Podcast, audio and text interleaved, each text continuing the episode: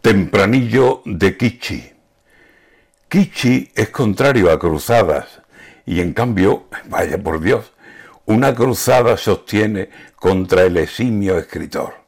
De Pemán estoy hablando. Para empezar, le quitó de su antigua casa un busto y más tarde, pom, pom, pom, a martillazos la placa del lugar donde nació.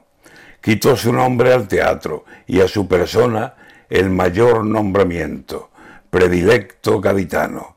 ¿Se acabó? No.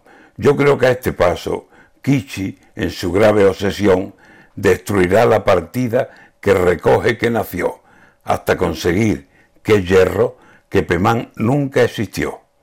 Pues lo he pensado y lo escribo, que Kichi morirá un día y Pemán seguirá vivo.